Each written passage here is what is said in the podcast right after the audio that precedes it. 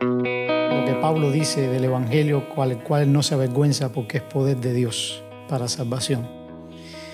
Y, y, y en ese sentido, cada uno que ha nacido de arriba, de Dios, ha experimentado eso precisamente porque desde las escrituras ese Evangelio ha llegado y ha transformado nuestras vidas.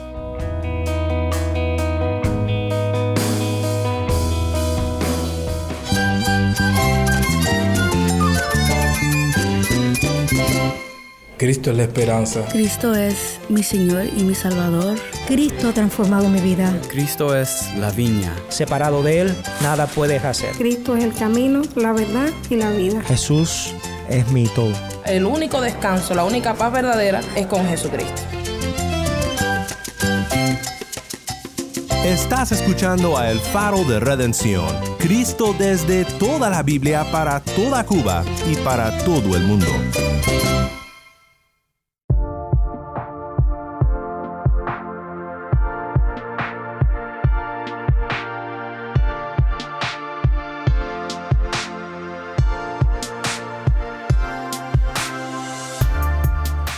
Hola, mi nombre es Daniel Warren, gracias por acompañarme aquí en El Faro. Hoy continuamos en una serie sobre el ministerio pastoral pensando en el importante tema de la predicación.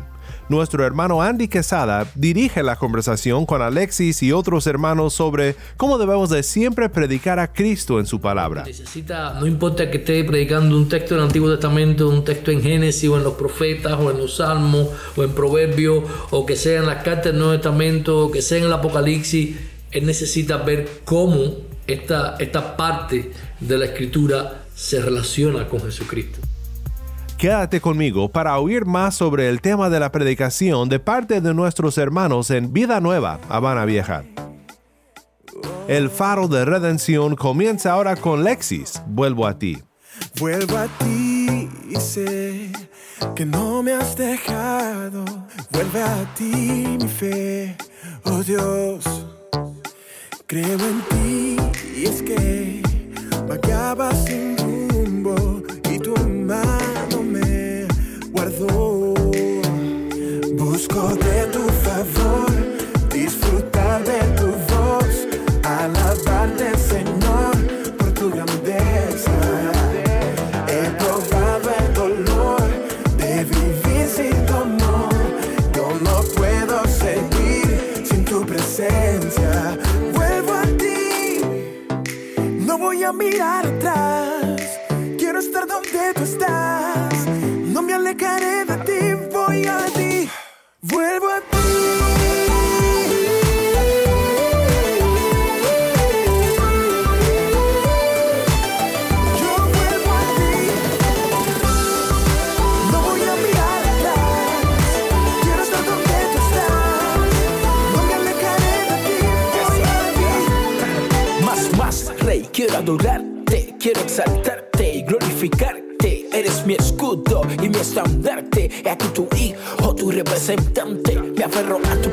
celebro tu realeza. Vivir sin ti yo no puedo, tú eres mi fortaleza que se levanta gigantes. Soy mucho más convencido estoy que mi respuesta será. Vuelvo a ti.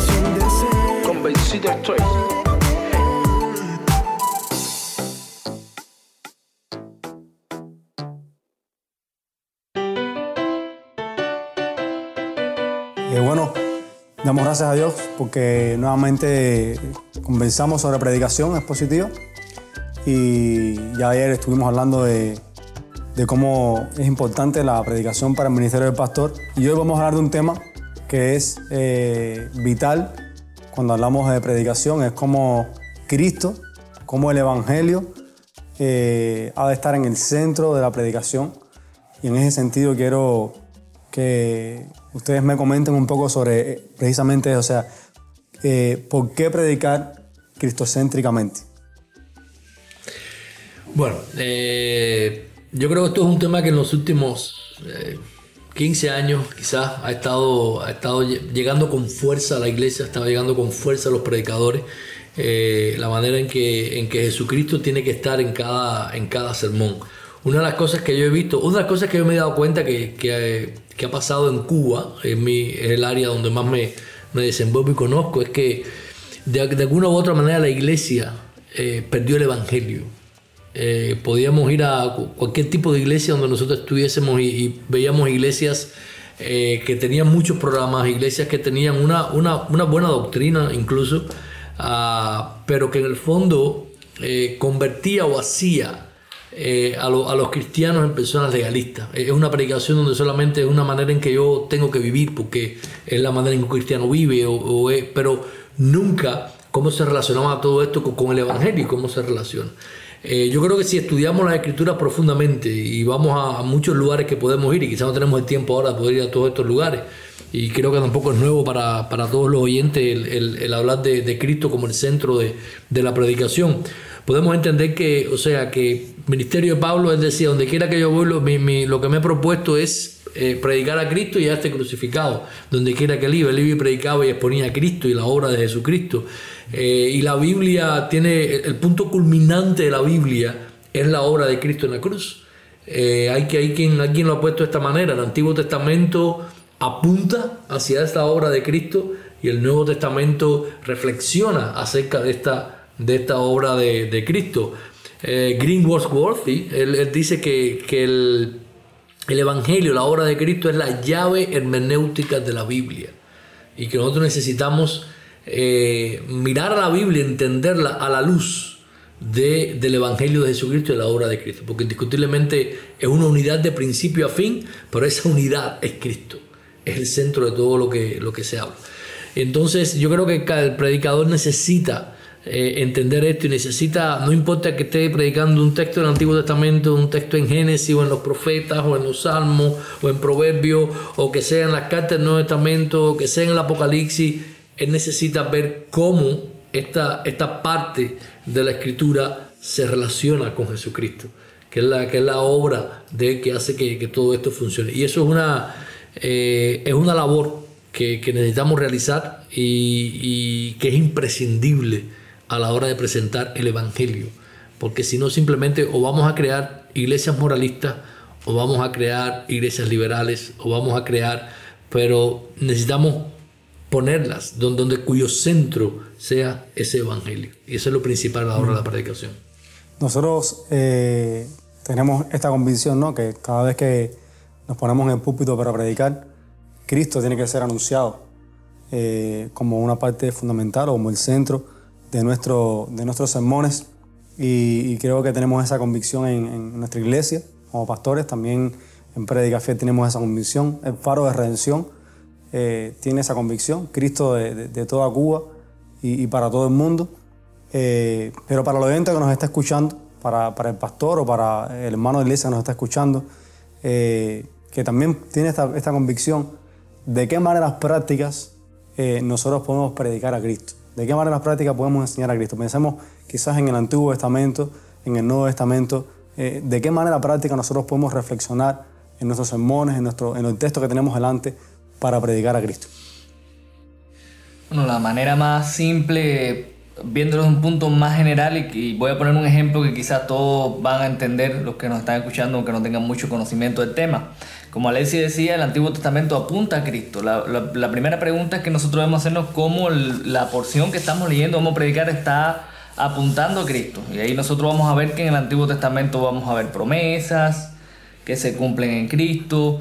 Y vamos a ver también, por ejemplo, lo que se conoce como la tipología. ¿Y qué es la tipología? Son eventos o personajes del Antiguo Testamento que a mí me gusta identificarlo, no, no voy a decir ahora una, una, definición de tipología un poco complejo a veces para los que no, no, entienden de esto, pero es ver, es algo que ocurre, o un personaje del Antiguo Testamento que es como una sombra de Cristo, en un sentido. Y ahí, y, ahí es donde te voy a poner el ejemplo.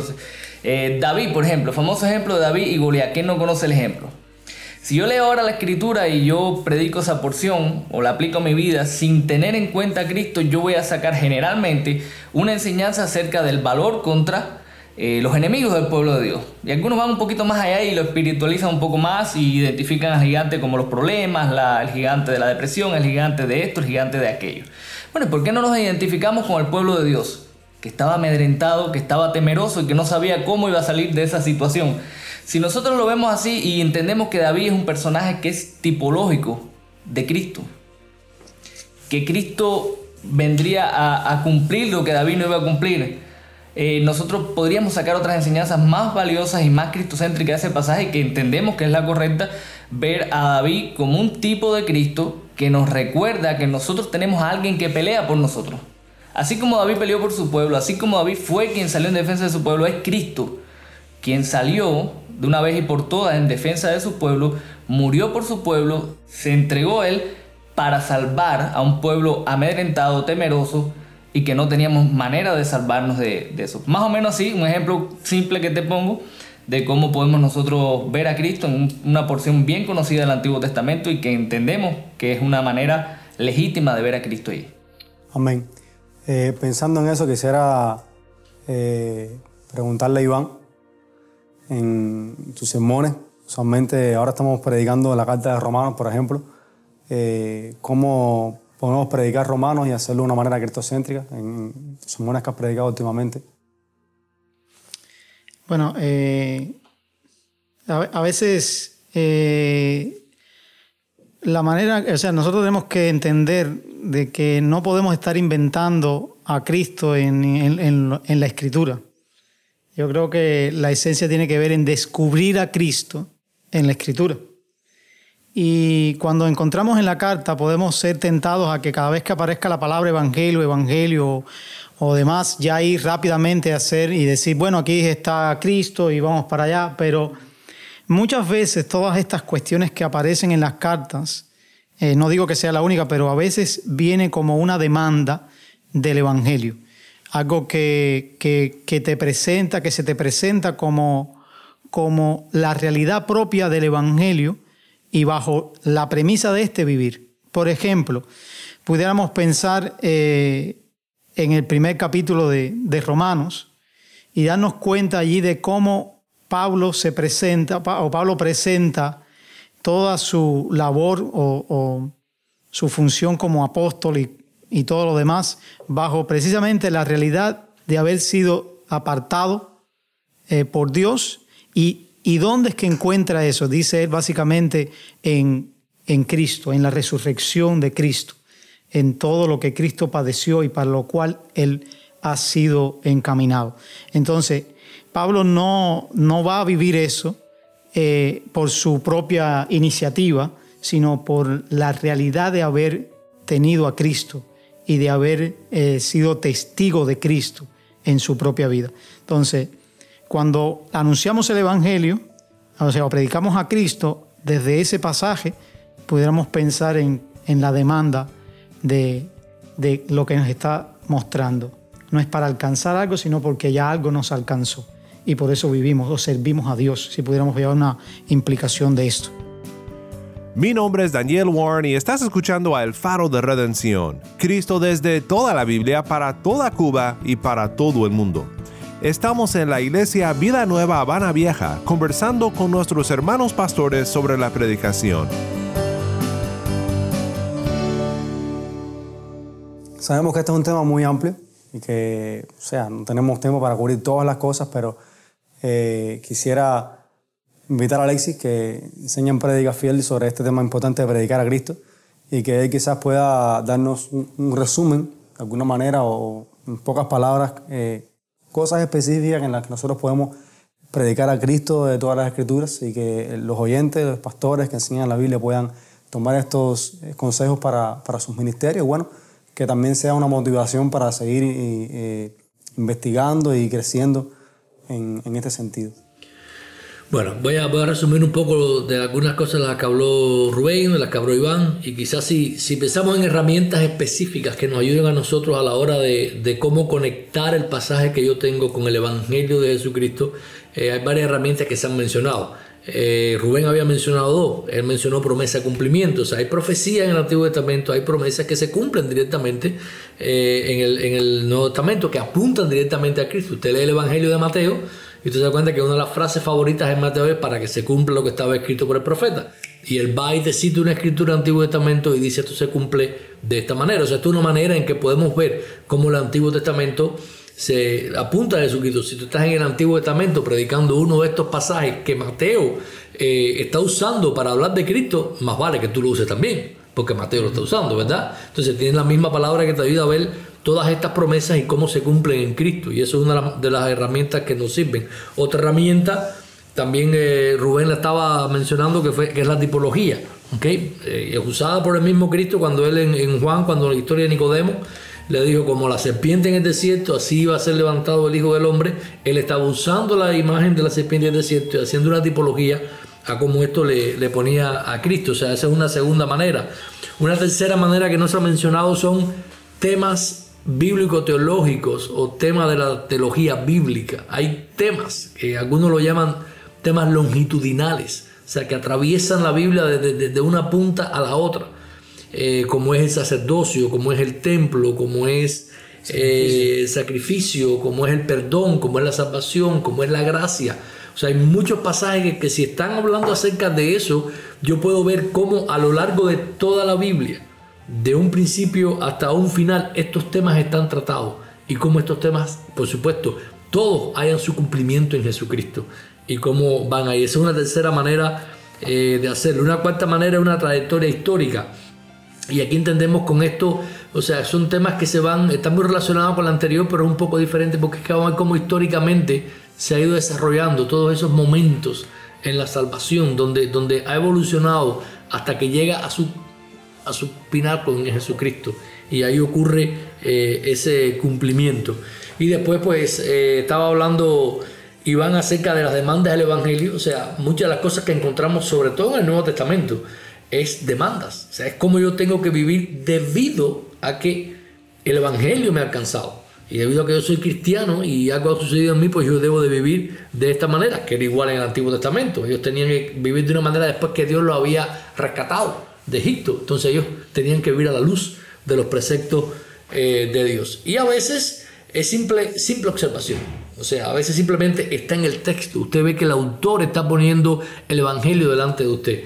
Eh, ocurre mucho, por ejemplo, en las cartas de Pablo a Timoteo. La segunda carta de Pablo a Timoteo es increíble las veces en que Pablo, en cada capítulo, le está recordando a Timoteo el Evangelio o aspectos del Evangelio, áreas, diferentes eh, del Evangelio. Así que recomendaríamos estas seis herramientas eh, básicas que nos pueden ayudar, las repito, promesa, cumplimiento, tipología, tema bíblico teológico, trayectoria histórica, simple observación y demanda del Evangelio. Este es un buen eh, lugar por donde comenzar, pero esto es simplemente es práctica. Es adecuarnos, es, es acostumbrarnos a ver si usted es nuevo, si nunca lo ha hecho, le va a costar mucho trabajo al principio, eh, pero mientras más usted lo haga, más usted va a empezar a entender y comprender. Otra de las cosas que podemos eh, recomendarles a la hora de pensar en estas conexiones es que eh, sumérjase en teología bíblica. Si no sabe lo que es, conozca, la estudie de teología bíblica, le va a ayudar mucho a la hora de conectar el, cualquier parte de la escritura con, con el Evangelio de Jesucristo. Y lo otro es, tenga por meta, y Iván hablaba un poco de eso, de que la conexión que usted va a hacer tiene que ser genuina. Usted no es un mago que se para en el púlpito y usted simplemente saque a Cristo debajo de la manga y la gente diga, oh, yo no vi venir, venir esa. No, o sea, usted tiene que llevar su pasaje de una manera lógica y bien conectada al Evangelio y que aquellos que lo están oyendo puedan entender, oye, lo que tiene que decir es, ¿cómo no lo vi? Mira qué clarito está. O sea, esa es nuestra, nuestra labor en el, en el púlpito. Hacerlo claro pero demostrarlo bíblicamente, no simplemente decir, bueno, aquí está el Evangelio, aquí es la manera en que, en que Amén. Eh, yo creo que cuando escuchamos todas estas cosas, eh, puede parecer, vamos a decir, algo eh, difícil, pero con, con entrenamiento, con práctica, con pasar tiempo haciéndolo, pues eh, es algo bueno.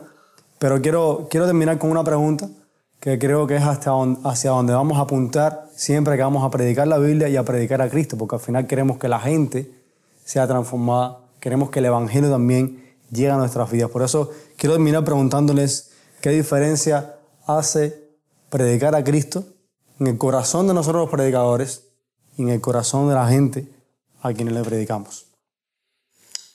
Eh, cuando pienso en esa pregunta, eh, no dejo de conectarla con la realidad que de lo que Pablo dice del Evangelio, cual, cual no se avergüenza porque es poder de Dios para salvación. Y, y, y en ese sentido, cada uno que ha nacido de arriba, de Dios, ha experimentado eso precisamente porque desde las escrituras ese Evangelio ha, llegado y ha transformado nuestras vidas. Y eso es lo que también eh, eh, los, debemos anhelar de lo que los demás experimenten. Y es lo que Dios hace. Está muy relacionado precisamente con ese obrar de Dios por su palabra.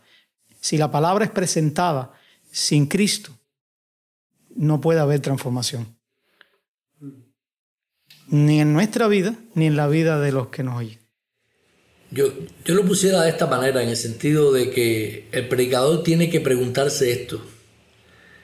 ¿Cuán diferente fue mi predicación de un judío, de un rabí judío o de un imán en una, en una de estos musulmanes, ¿no? Eh, porque la idea sería, ambos usan el Antiguo Testamento como base. los judíos pueden predicar el Antiguo Testamento mucho mejor que nosotros, dominan todas las partes culturales que nosotros no dominamos, y pueden hacer una exposición y llamar de ese pasaje a que las personas cambien su conducta de alguna manera. Si mi predicación no difiere en nada a la del judío, entonces yo creo que yo no he predicado. eso es lo que hace que mi predicación sea cristiana. Que Jesucristo esté en el centro. El judío tiene que sentirse ofendido y el musulmán tiene que tener ganas de matarnos. Si eso no ocurre cuando predicamos el Evangelio, cuando predicamos la Biblia, pues entonces algo está faltando. O sea, yo creo que hace toda la diferencia. Bueno. Bueno, hablaba del cambio que hace y eh, en nuestra vida. Ahorita mismo preguntábamos, hablábamos del ministerio pastoral y automáticamente pensé en cómo el Evangelio me, me modelaba el ministerio. O sea, son cosas que ya eh, ocurren naturales en nosotros porque con el tiempo ya hemos ido creando el, hábito, por decirlo de alguna manera, de, ir al corazón del Evangelio en todo. Y lo que, lo, que lo quiero decir con eso es que cuando pienso en mi propia vida y cómo tratar mi vida, mis asuntos, mi, conducta diaria, mi corazón va al Evangelio. Y yo creo que eso es lo que, lo que pasa y anhelamos que pase también en la congregación, que ellos puedan encontrar en el Evangelio fuente de consuelo, fuente de poder, fuente de, de todo para, para vivir la vida cristiana. No porque, no se, no porque se nos ocurrió, como dicen algunos que hoy en día todo es el Evangelio. Esto en el Evangelio, esto en el Evangelio. No, es porque el Evangelio es el mensaje central de la Escritura. Toda la Escritura habla de Cristo. No predicar a Cristo es no predicar las Escrituras como nosotros entendemos. Amén. Entonces estamos, estamos todos de acuerdo en que cuando predicamos a Cristo, nosotros somos como predicadores transformados moldeados a la imagen de Cristo, pero también la iglesia es transformada, es equipada para vivir una vida de alguna manera piadosa delante del Señor que la salvó. Gracias por, por compartir.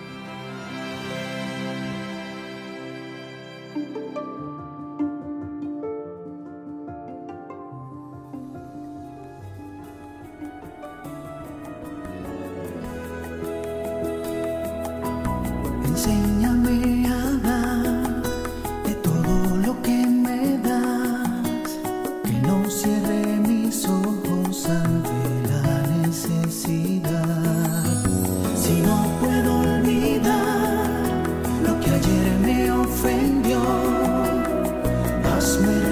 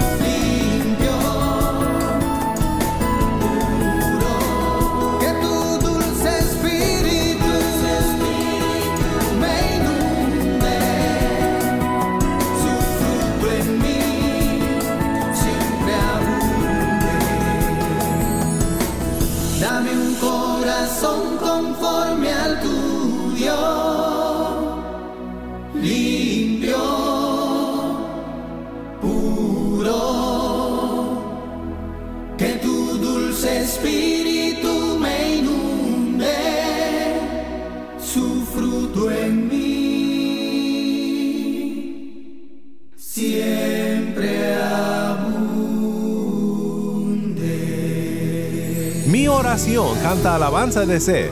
Mi nombre es Daniel Warren. Gracias por acompañarme aquí en El Faro.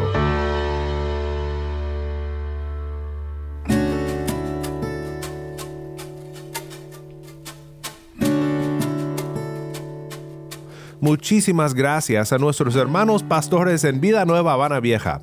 No olvides compartir estos episodios con otros en las redes sociales. Puedes encontrarnos en arroba faro de redención. Y ora por tu pastor este fin de semana. Que Dios le use para predicar fielmente a Jesucristo.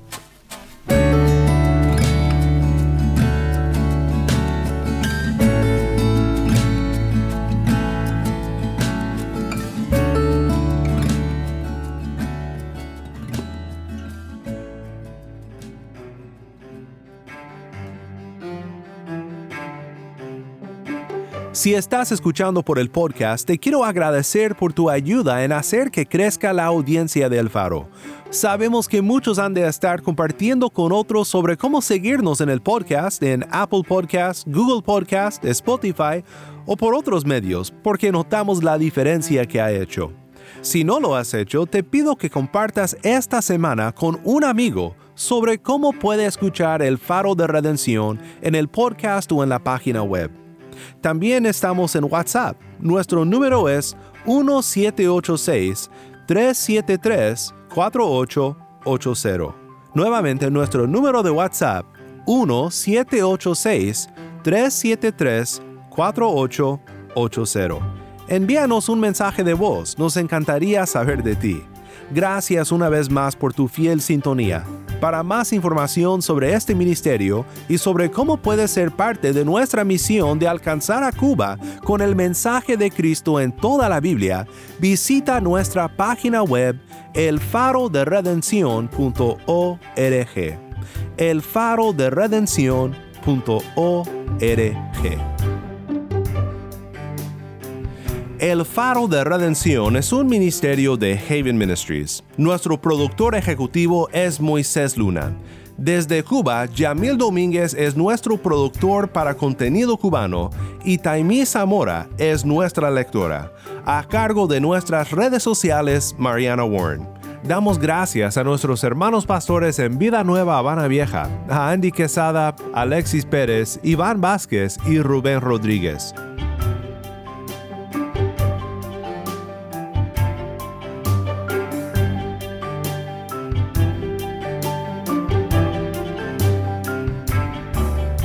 Mi nombre es Daniel Warren. Te invito a que me acompañes la próxima semana para seguir viendo a Cristo en su palabra.